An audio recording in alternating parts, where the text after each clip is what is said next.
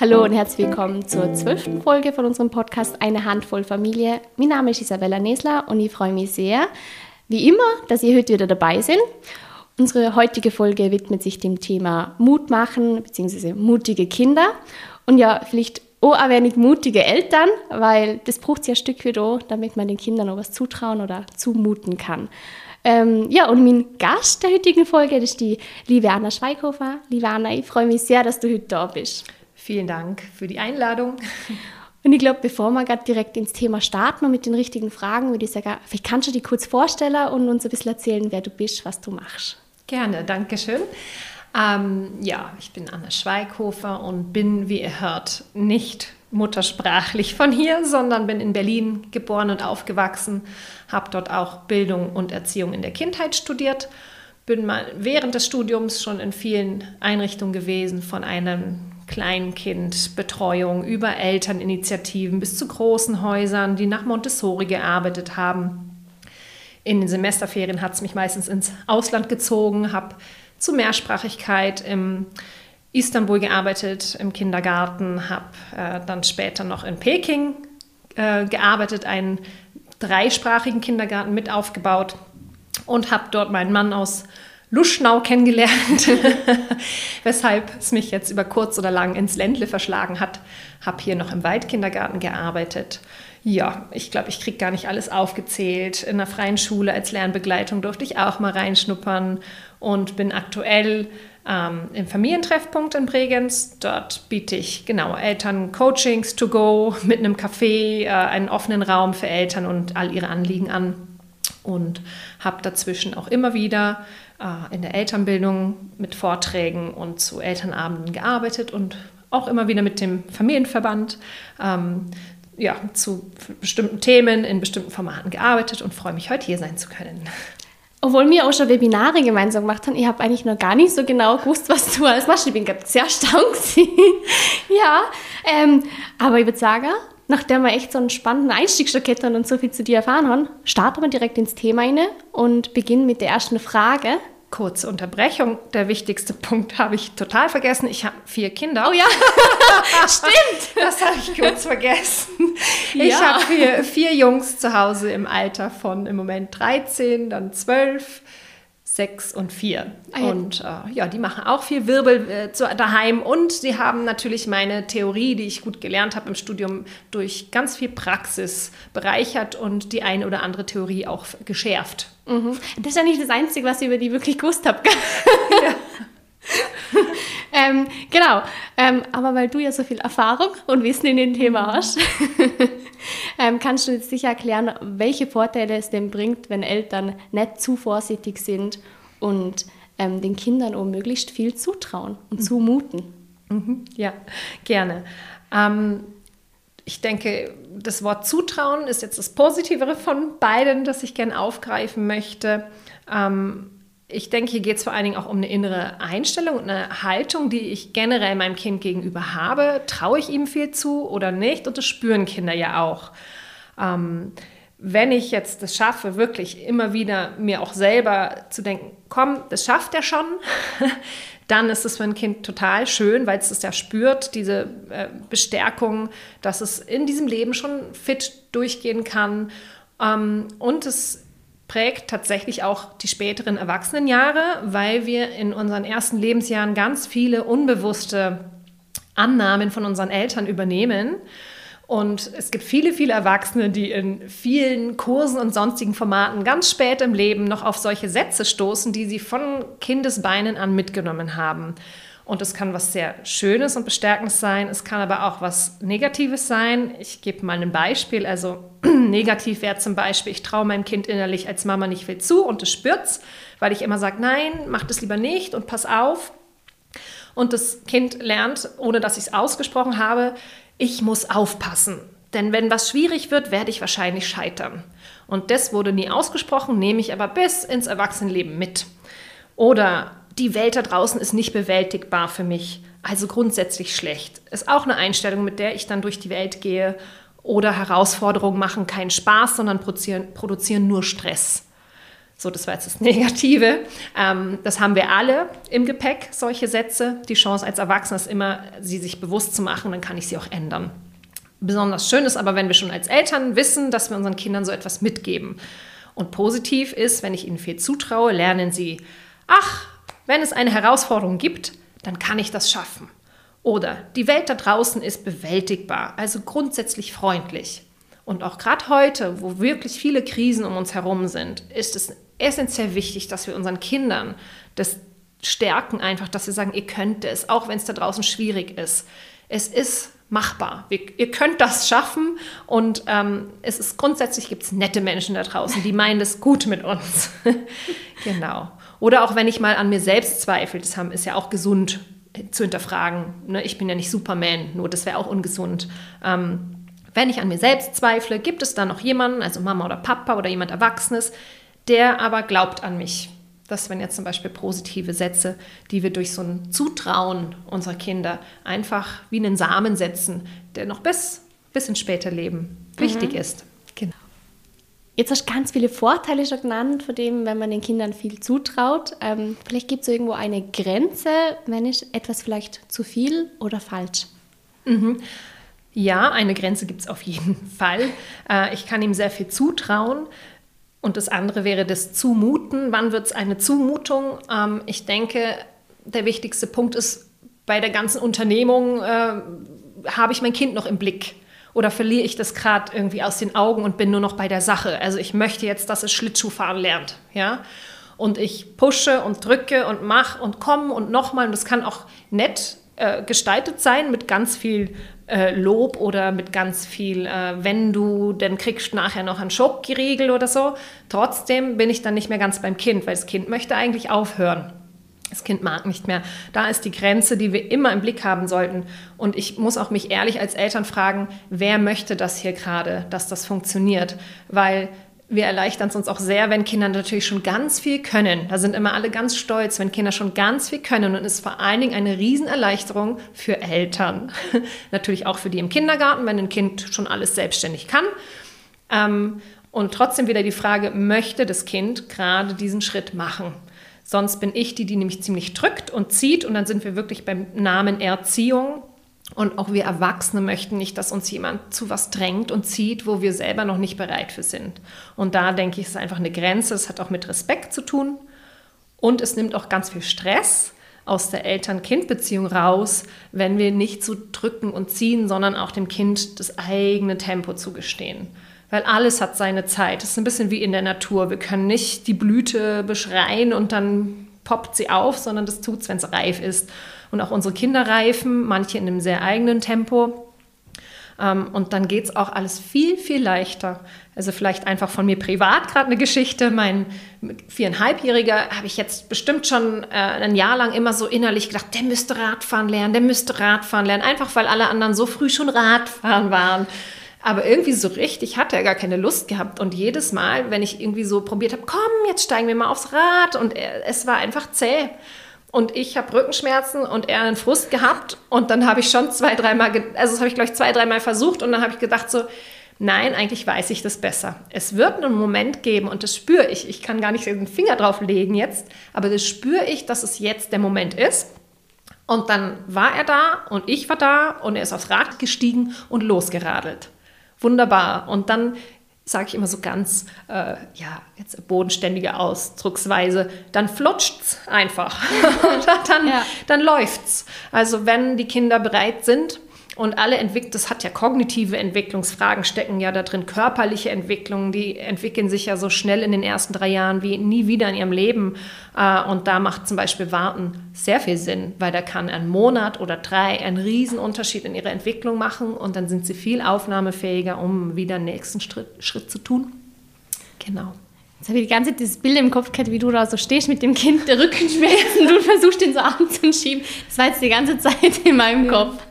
Aber wenn wir gerade schon bei diesem Tempo, das eigene Tempo mhm. der Kinder sind, passt, glaube ich, die nächste Frage eigentlich ganz gut als Übergang, ähm, wie man denn als Elternteil erkennt, ob denn das Kind bereit ist für mehr oder dass man mhm. dem Kind mehr zutrauen kann, beziehungsweise vielleicht du andersrum, hast du jetzt gerade eigentlich eh schon erzählt mhm. oder erklärt, wie man denn merkt, dass es zu viel ist, dass, das, mhm. dass es einfach vielleicht das Kind überfordert ist. Mhm.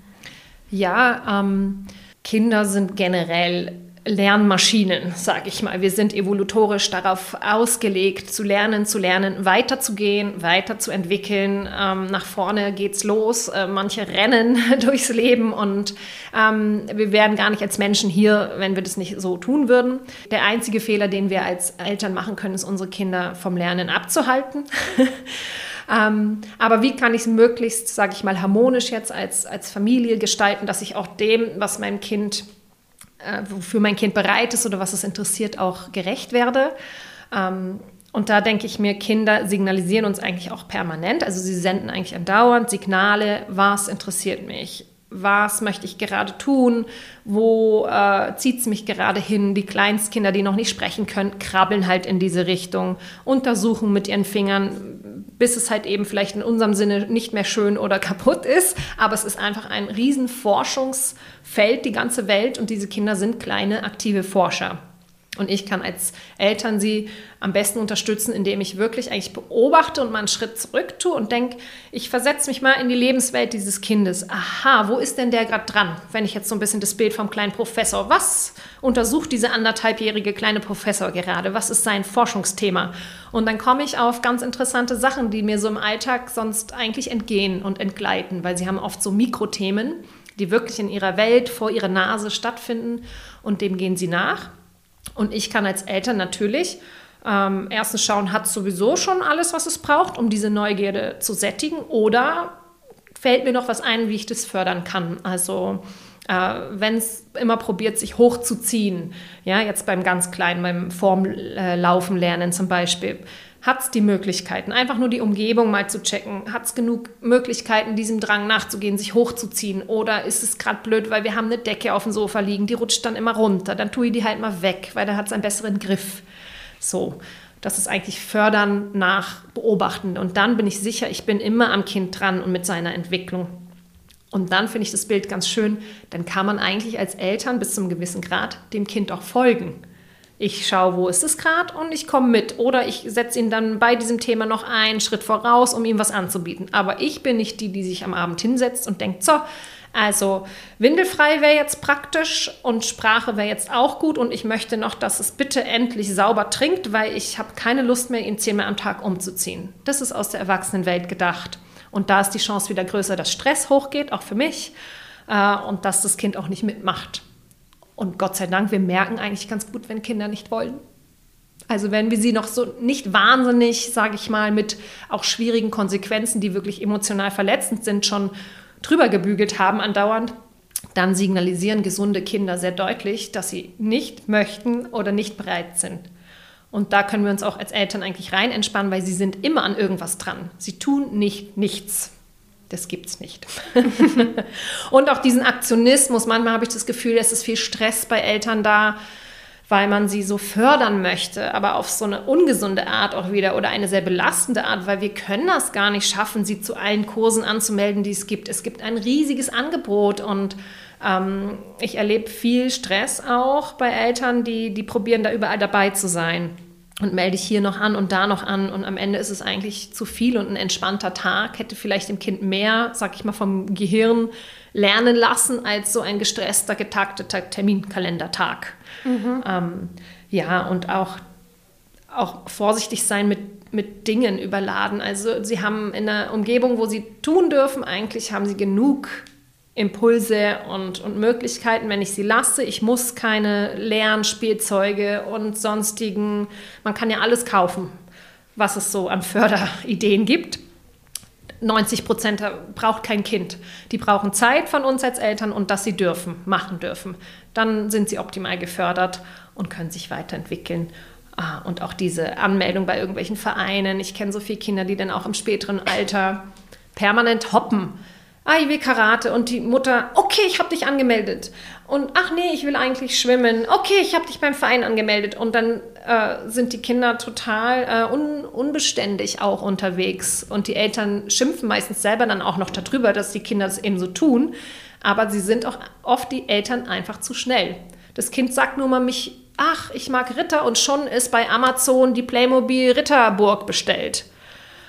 Aber ein Kind, was sich für Ritter interessiert, das, da reichen zwei Figuren und ein Pappkarton und es bleibt von mir aus ein Jahr lang an diesem Thema dran, wenn das das Thema ist, was vom Kind kommt.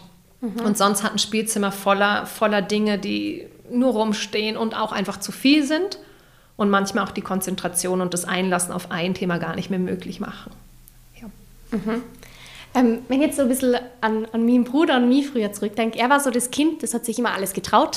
der war immer so, der ist mhm. nach vorne gerannt und ich war sehr das ängstlichere Kind. Ich, mhm. Mir hat man vielleicht ein bisschen so, manchmal ein bisschen pushen müssen, mhm. in einem gewissen Maß. Ähm, wie, was, wie kann man einem ängstlichen Kind denn helfen, sich mehr selber zuzutrauen? Das ist wahrscheinlich auch fürs Alter dann wichtig, mhm. dass das dann auch später nicht untergeht. Mhm. Ja, es ist nett, dass du gerade sagst, dein Bruder und du, weil ähm, das ist jetzt fast ein Seitenthema, aber es sind oft Rollenverteilungen in Familien. Und ähm, ich weiß nicht, ist der älter dein Bruder ist wahrscheinlich? Ja, genau. also die Rolle dessen, der sich alles traut, war schon belegt, oder? Und dann bleibt für dich halt noch diese andere Rolle, diese schüchternere und äh, verhaltenere Rolle übrig. Also das ist jetzt ein bisschen ein Seitenthema, aber es ist sehr klassisch, dass sich das in Familien oft aufteilt weil ja schon einer da ganz vorne, ganz oben auf dem Baum ist ja schon einer. Ja, mutiger geht nicht, also bleibe ich lieber gleich ganz unten und überlege mir was anderes. Also das ähm, ja, ist schon eine klassische Verteilung.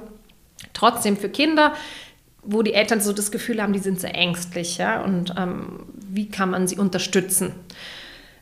Also ich denke, das eine ist, Zeit ist ein ganz, ganz wichtiger Punkt. Viele Eltern sind sehr in Sorge, merke ich, auch schon sehr, sehr früh in Sorge. Also es fängt schon beim Krabbeln und so weiter an, dass ihr Kind nicht schnell genug ist und nicht mitkommt. Das macht einen totalen inneren Druck schon bei den Eltern und auch natürlich landet er irgendwie früher oder später auch beim Kind. Ähm, und da ist es einfach schön, immer wieder das zu merken, dass man jetzt so in so eine, ich sag mal, in eine Enge kommt, dass man das Gefühl hat, oh, ich verpasse jetzt was und mein Kind, öh, und das wird ungut, wenn er nicht jetzt bald mal äh, und da mal durchzuatmen. Und ich gebe gern das Bild mit, stell dir bitte vor, wenn dieses Kind 18 Jahre alt ist, glaubst du ernsthaft, das tut immer noch und dann kannst du es ausfüllen mit dem Wort, wo du dir Sorgen machst.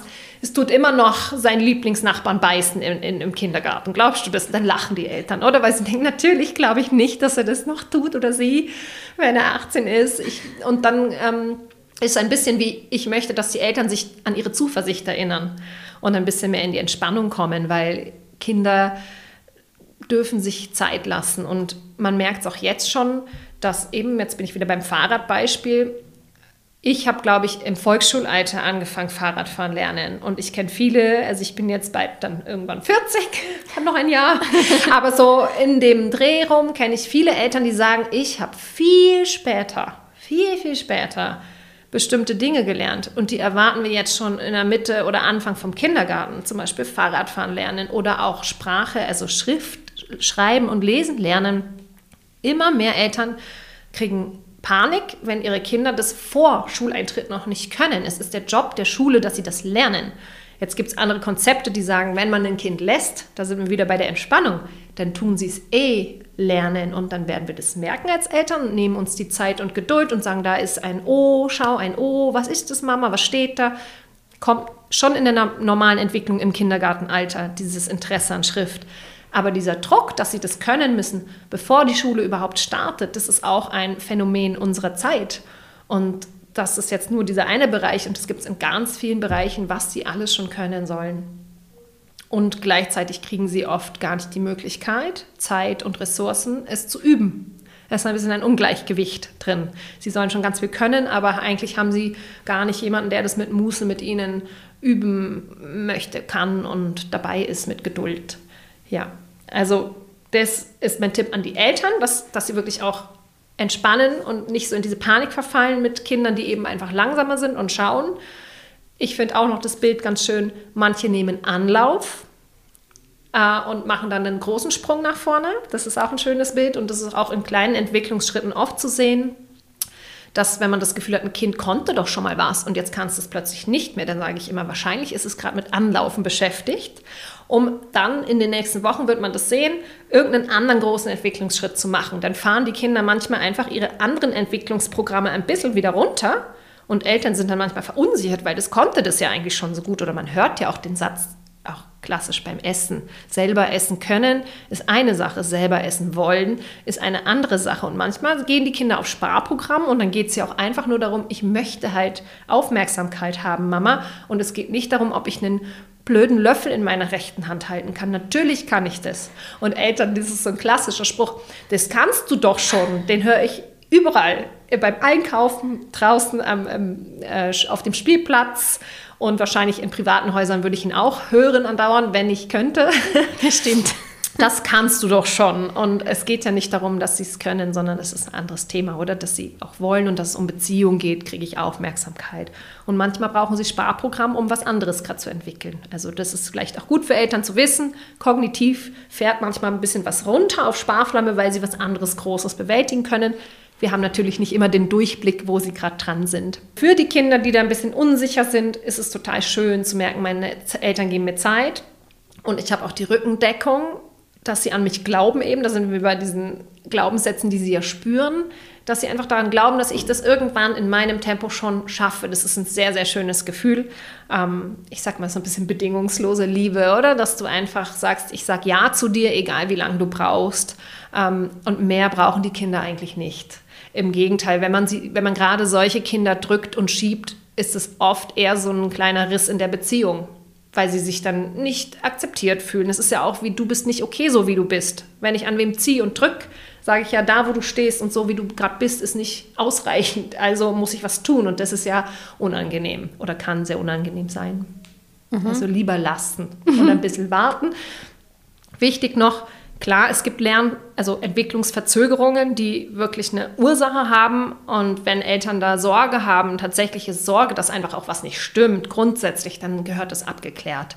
Also darum geht es jetzt nicht. Ne? Das geht um normal entwickelnde Kinder, die halt ihr Spektrum haben von langsam bis mega schnell und dass man die sein lassen soll und dass trotzdem, wenn man sich unsicher ist, dann soll man auch lieber mal einen Termin machen beim AKS oder sowas, die eine Diagnostik machen und dann weiß man, dass alles passt und kann sich wieder entspannen oder man findet eine Ursache für das, was was ist. Ähm, es ist besser, als wenn sich das immer durchzieht, dieses es passt nicht, es passt nicht, es passt nicht. Mhm.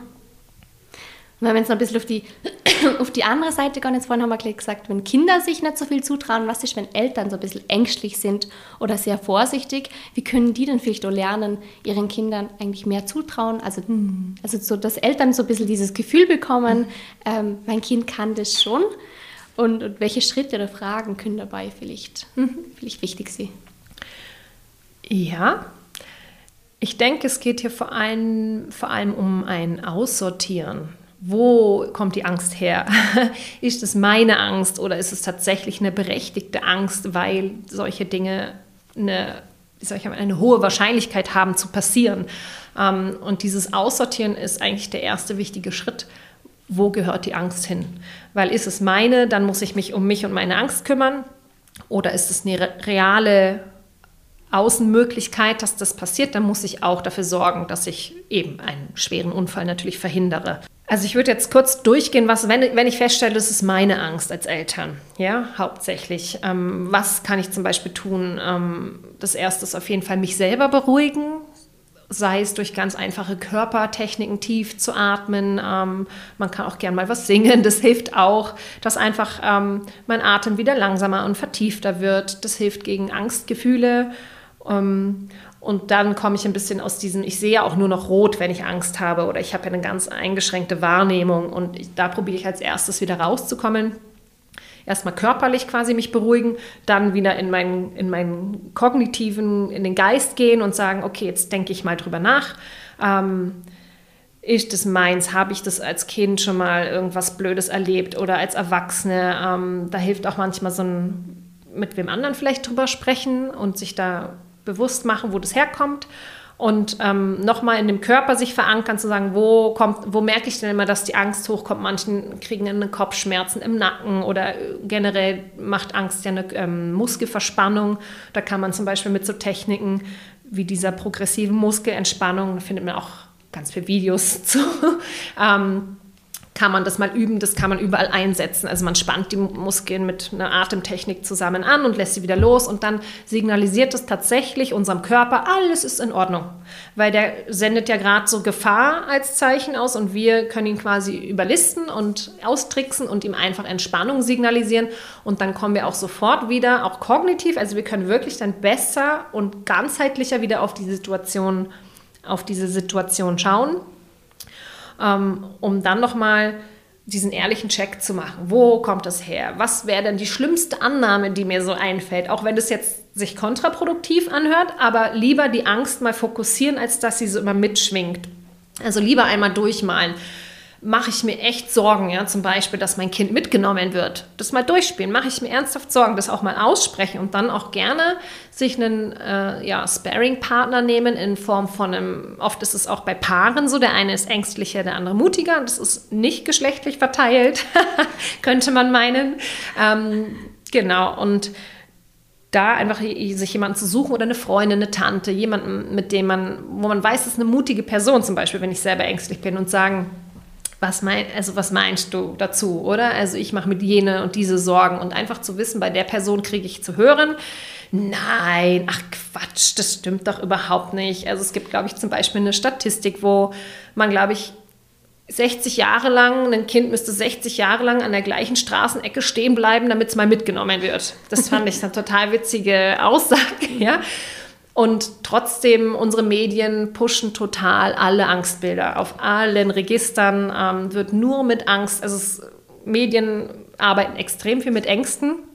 Und das macht einen riesen Unterschied, ob ich mich in Medien befinde oder nicht. Ob ich echt Angst habe oder nicht um mein Kind. Und, ob, und das ähm, spiegelt nicht die Realität wider. Das Gefühl, die Angst, die da hochkommt, wenn ich viel in Medien unterwegs bin, spiegelt nicht die reale Bedrohung wider, die in meinem Leben für meine Kinder und so weiter da ist. Also da auch sich dessen bewusst zu sein, vielleicht mal abzuschalten und auch gerne ähm, mit Leuten äh, vorsichtig zu sein, die da sehr gerne über sowas reden. Und man darf auch sagen, du mir ist das gerade zu viel. Ja, also ich möchte nicht, dass du da jetzt weiter über wie schrecklich dieses und jenes passiert ist, redest. Ähm, ich hatte eine sehr schöne Alleingeburt mit einem meiner Kinder und aus verschiedenen Gründen wusste ich auch, dass das so sein wird. Und ich habe mit niemandem darüber vorher gesprochen, weil ich genau wusste, dass ich ganz viele Horrorgeschichten sonst einsammeln werde und dass das dann nicht mehr möglich ist, weil ich bin auch nicht vor Angst äh, gewappnet. Das ist niemand. Wir haben alle verschiedene Kanäle offen für Ängste. Aber ich wusste, dass mir das einfach nicht gut tut und dass das mich von meinem Körpergefühl und der realen ähm, Begebenheit wegbringt und total in Angst stürzen würde und habe das äh, bewusst vermieden. Genau. Also da auch nochmal durchzugehen, was ist denn in, in, Wahrheit die Gefahr, die wirklich drohen kann? Ähm, und da habe ich auch noch gesagt, bloß nicht googeln oder so, ja, weil da kriegst du innerhalb von einer Viertelstunde, wenn du irgendein Symptom hast, die, wie hat einer mal gesagt, in, innerhalb von fünf Minuten wird es ernst, innerhalb von zehn Minuten sehr, sehr ernst und innerhalb von einer Viertelstunde hast du eine tödliche Krankheit. Also so, bitte nicht äh, Dr. Google oder sowas fragen oder im Internet, da, da, kriegt man einfach ganz viel Angstgeschichten und da sind dann auch keine greifbaren Personen gegenüber, mit denen man sich in Ruhe dann über das Thema unterhalten könnte, sondern wird nur rausgeschossen und dann nicht Ende der Sendung. Also das tut sicher nicht gut, dann lieber eine Nachbarin, vielleicht eine ältere Dame mal fragen. Auch gerade was Kinder angeht, die haben ja ihre Kinder, die haben nicht immer gewusst, wo ihre Kinder sind. Das können wir uns heute kaum vorstellen. Ich sage immer, wusstest du damals, deine Mutter wusste doch nicht, wo ihr umeinander seid, oder? Ja, nee, es hieß halt um so und so viel zum Essen, bitte wieder da sein. Und das hat auch funktioniert, ohne Smartwatch, ohne äh, was Tracking und so weiter. Waren alle Kinder zum Essen, aber auch wieder daheim. Meistens. Ja, ähm, genau. Also meistens geht es gut, sonst wären wir als Menschen ja auch gar nicht da. Trotzdem, ich möchte jetzt nicht jemandem schlecht reden, der einfach mit Angst zu tun hat. Auch ähm, wirklich schwere Ängste können auch aus anderen Kindheitsgeschichten kommen und die kann man nicht einfach mit einem netten Gespräch beim Café überwinden. Wenn man wirklich tief sitzende Angst, Schwierigkeiten hat, macht es auch Sinn, sich Hilfe als Erwachsener zu holen. Es fühlt sich auch einfach nicht schön an, wenn man permanent so viel Angst äh, auch um die eigenen Kinder hat. Ich fand es ganz schön, in einem Artikel hat eine geschrieben zur Geburt ihres Kindes und Sie hat gesagt, es wird so viel veröffentlicht und beschrieben, wie das wird. Und ja, ich wusste um Schreibabys und ich wusste um all diese Dinge. Ähm, aber was ich nicht wusste, was sie noch nie vorher gesehen hat, ist, wie verletzlich man wird als Eltern. Und das fand ich so, finde ich so einen schönen Satz, weil das ist das, was mich am meisten fertig macht, muss ich auch ehrlich sein. Diese, dieser tiefe Wunsch, dass meinen Kindern immer heile und gesund und alles bleibt. Und jedes Mal, wenn sie irgendwo in der Weltgeschichte, die Größeren sind ja auch mittlerweile selbstständig umeinander oder weiß und, und es geht irgendwo Errettung, ich kriege jedes Mal kurz so einen Moment so, check, wo sind sie alle? Der ist da, da, da, okay. Oh, ich hoffe, es, also da muss ich wieder ausatmen und weitermachen, sonst würde ich verrückt werden. Und das ist so eine Verletzlichkeit, die man einfach als Eltern mit der Geburt des Kindes, eigentlich schöne Schwangerschaft, fängt man an, sich Sorgen zu machen, ganz anders. Ähm, damit müssen wir leben lernen. Ja, dass wir es nicht steuern können und auch nicht vermeiden können, dass Dinge passieren, auch unseren Kindern. Und das ist ganz, äh, was ist, was für uns die schlimmste Vorstellung halt einfach ist. Ja.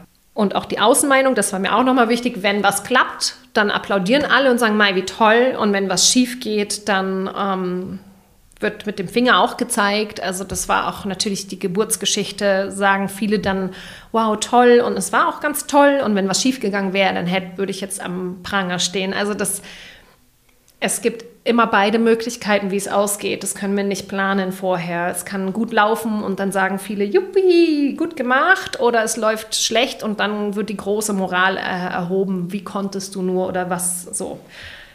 Ist so, müssen wir ehrlich sein, oder ist es etwas erbarmungslos draußen? die Richter auf der Straße ja. sind einfach da. Genau. Und deswegen ist, glaube ich, auch für uns das Wichtigste, dass wir dahinter stehen weil es werden die Richter kommen, egal was wir tun. Für irgendwen ist es immer falsch, was wir tun. Und deswegen ist dieses, stehe ich dahinter, dass ich meinem Kind jetzt etwas zumute. Da kommen wir sogar in Bereiche von Haftung äh, mit Aufsichtspflicht und so weiter, die wir quasi äh, ja, vernachlässigen müssen, wenn wir unseren Kindern bestimmte Dinge zutrauen wollen. Und das dürften wir gar nicht, weil wir müssen immer und so weiter. Und da müssen wir einfach als Eltern total dahinter stehen, weil ja auch was passieren kann. Und wenn was passiert, dann muss ich okay damit sein und sagen, ja, wir haben es versucht und es ist halt schief gegangen. So, und zum Glück geht es weiter.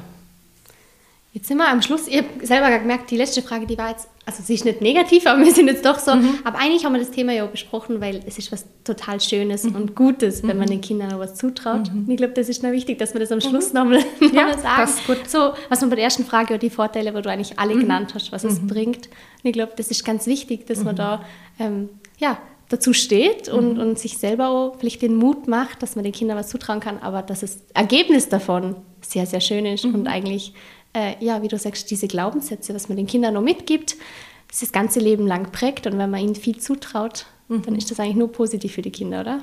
Genau, auch also das Thema Resilienz ist da ja ganz, ganz dann präsent, weil wenn meine Kinder, und das müssen sie lernen, es ist lebenswichtig zu lernen, ich kann was probieren und ich kann scheitern und ich fall hin und ich verletze mich und ich bin frustriert und es kommen Tränen. Äh, ich bin aus, völlig außer mir und ich werde getröstet oder ich beruhige mich selber wieder und es geht weiter. Und das ist so dieses und es geht weiter ist eine ganz wichtige Erfahrung für Kinder. Und wenn wir sie immer probieren, in unserem Schonraum zu belassen, dann machen sie nie diese Erfahrung oder zu selten, dass eben ich mich vorwage, eine auf den Deckel kriege und wieder aufstehe. Und solche Menschen trifft es dann auch als Erwachsene viel schwieriger mit, mit schwierigen Situationen oder mit Krisen oder eben mit Dingen, die nicht mehr so am Schnürchen laufen, umzugehen. Die haben dann emotional und so ganz damit zu tun, ja, warum ist es jetzt so und es darf doch gar nicht so sein, es muss doch immer alles einfach und gut sein und aus der Komfortzone herauszukommen, ist ähm, für diese Erwachsenen dann ganz schwer. Und deswegen können wir ihnen den Kindern schon das Geschenk machen als Eltern, dass wir sagen, ich ermögliche dir Frust zu erfahren eigentlich auch damit und dich resilient, also widerstandsfähig zu machen fürs Leben später. Und auch eine Selbsteinschätzung kann ich lernen und zwar nur, wenn ich über diese Grenze mal gehe. Ich muss, ich brauche die Grenzerfahrung, um zu wissen, wo meine Grenze liegt. Ich kann eine Grenze nicht mir erklären lassen von meinen Eltern und dann weiß ich, aha, mh, gut, dann gehe ich gar nicht erst bis dahin. Das funktioniert auch nicht. Das machen Kinder auch ja. nicht mit. und aber für uns als Eltern nochmal diese, diese Bestärkung auch.